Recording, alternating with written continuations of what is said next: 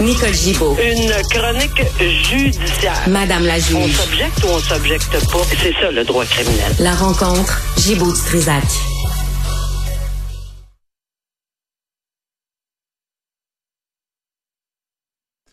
Bon, euh, tout le monde avait peur que je mette vraiment du Led Zeppelin tout le long de l'émission. Là. Qui ont stressé un petit peu. Ah, il y a, ben non, ben non, ben non. On l'a fait en début d'émission, puis c'était assez. Euh, là, on attend euh, Nicole Gibault, euh, qui est euh, quelque part sur une ligne. Là, euh, c'est comme euh, un jour comme ça, mais c'est pas grave. Nicole, bonjour.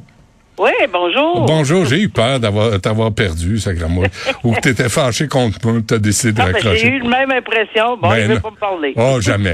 Bon, euh, ça- là, la nouvelle vient de sortir là, à, à propos d'Alec Baldwin.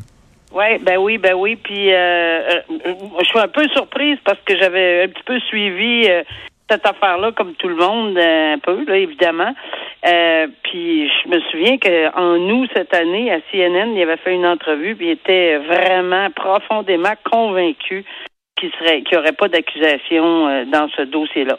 Mais euh, ça, ça rappelle que les policiers, peu importe euh, que ce soit au Canada, aux États-Unis ou ailleurs, continuent euh, toujours à travailler, puis ils ont sûrement euh, déterminé quelque chose qui fait en sorte que euh, vont porter des accusations. Ouais, euh, faut Alors, dire aux gens, il est accusé d'homicide involontaire en lien avec le ça. tir mortel la directrice photo Alina Hutchins sur le plateau de Rust, du film Rust, en 2021. C'est aussi Nicole parce qu'il était producteur du film. Oui, il y a ça aussi, mais il y avait aussi euh, la personne qui était en charge là, de l'artillerie, etc., qui avait l'air d'une très, très jeune personne. euh, juste un instant. On Ouais. va, euh, Voyons qu'est-ce qui se passe ce matin. Qui t'a- c'est qui t'appelle là? C'est Oh, Mario. aucune espèce C'est Mario Dumont qui t'appelle, de- On a des espèces de téléphones que si on paye pas, là, tu sais, les arnaques, là, etc., c'est Ouais. pas possible. Alors, voici, c'est ça. Donc, euh, oui, puis il y avait cette jeune femme-là euh, qui était vraiment sans expérience, semble-t-il. Fait qu'on, moi, je m'en allais beaucoup plus à penser que on aurait accusé cette, per- cette personne-là de négligence, en tout cas criminelle. Ouais. Mais enfin, là, on est, euh, on est, euh, on va suivre ça, c'est sûr, là, parce qu'on veut savoir pourquoi. Là, on va en avoir plus de détails, exactement pourquoi. Parfait. En tout cas, t'as un message. oublie pas, oublie pas d'aller voir. J'ai vu ça, T'en as deux. OK. Et 9000 causes criminelles en péril, selon Québec. Ben là, on est toujours dans la saga là, de, de, de, de ce qui se passe avec la juge en chef Rondeau et le gouvernement du Québec euh, avec Simon Jolin Barrette. Mais là, ce qui est intéressant, puis c'est pour ça que je voulais en parler, c'est parce que oui, on a déposé un rapport pour appuyer les dires de la juge en chef. Euh, alors, il, elle avait euh, déposé un rapport qu'on appelle le rapport euh, Galarno. Ben, le rapport Galarno, évidemment, c'est un juge de la Cour du Québec que j'ai très bien connu, etc. On ne remet pas en doute qu'est-ce qu'il dit, mais oui, il y en a un qui le remet en doute très sérieusement. C'est qu'ils ont fait faire un autre rapport par un avocat euh, qui, qui, qui est complètement à l'encontre de ceci, qui dit que c'est c'est pas le cas du tout, que le rapport Galarno ne tient pas compte d'un paquet de choses, qu'il est nettement dans le champ sur la question euh, des, euh, des causes qui pourraient être, parce qu'on parle toujours des arrêts de Jordan là, euh, possibles, puis quand on parle de 9000 causes potentiellement qui vont euh, qui vont être euh, enlevées de la carte judiciaire, c'est beaucoup de dossiers là. C'est énormément de dossiers, puis je pense pas que c'est là qu'on que la, la confiance dans le système judiciaire va augmenter, mettons. Alors on est déjà euh, dans un dans un système où c'est presque à terre la confiance du public. On- je le sais, je le vois, je le constate, euh, on en entend parler. Puis là, avec tout ça, devant la cour d'appel, qui avait euh, euh, avec des, des rapports nettement contradictoires par euh, le rapport Galarno et le rapport de, de, de Maître Pierre Lapointe, euh, qui a longtemps été substitut en chef du procureur général. Alors, euh, tu sais, c'est quelqu'un qui semble avoir aussi autant de connaissances sur euh, les statistiques que le, dans le rapport Galarno. Même, il soulève que dans ce rapport Galarno, il n'y a pas assez de données pour en arriver à cette conclusion-là. Alors, c'est que les juges ne siègent plus euh, de la même façon. Ils ont perdu beaucoup, beaucoup de temps de banc.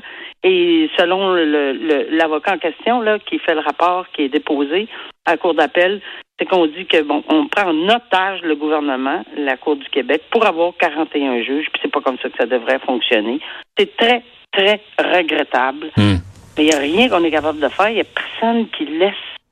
Qui, tout le monde tire la guenille. Ouais. Ça n'a pas de bon sens. Personne négocie, là. Non, il y a- Ouais. en ce moment, il n'y a rien qui se passe. Bon, et une trafiquante de drogue euh, enceinte qui va accoucher en liberté? Oui, mais la différence, c'est que là, elle a plaidé coupable. Fait que euh, lorsqu'elle a été, euh, lorsqu'elle a, elle a eu son enquête sur remise en liberté, je m'en souviens, on en avait parlé ensemble d'ailleurs. Et euh, oui, le juge a dit non, non, ça n'a rien. C'est pas parce qu'elle était remis, qu'elle est enceinte que c'est un facteur à. Oui, c'est un facteur à considérer, mais ça, ça ne, ça donne pas un biais automatique à la remise en liberté. On, avait suggéré qu'elle était juste euh, sais, quelqu'un qui faisait juste les- le, le lien entre les trafiquants, etc. Mais c'est pas ce que la preuve révèle. Elle était absolument en charge de la cash qu'on appelle. Il y avait beaucoup d'argent d'impliqué, Hmm. beaucoup de drogue d'impliqué. Et la sentence qui va intervenir semble être une longue sentence. Oui, elle est enceinte. Oui, on le savait. Mais là, ce que je trouve intéressant, c'est que, encore une fois, on peut bien critiquer le système, là, mais on est quand même dans un système qui est quand même humain. On, va on a regardé, j'imagine, le côté humain. Elle va donner naissance. Elle va devoir quitter pour la prison par la suite, quelques mois après. Et c'est sûr qu'elle perd son enfant pendant un long, long, long bout de temps parce que ce ne sera pas une petite sentence. C'est plusieurs, plusieurs, plusieurs années de détention, considérant la quantité de drogue, considérant l'implication euh, de cette femme-là. Euh, puis c'est son choix. Malheureusement, c'est Ben pas le choix de l'enfant. Ben oui. C'est ce qui est désolant.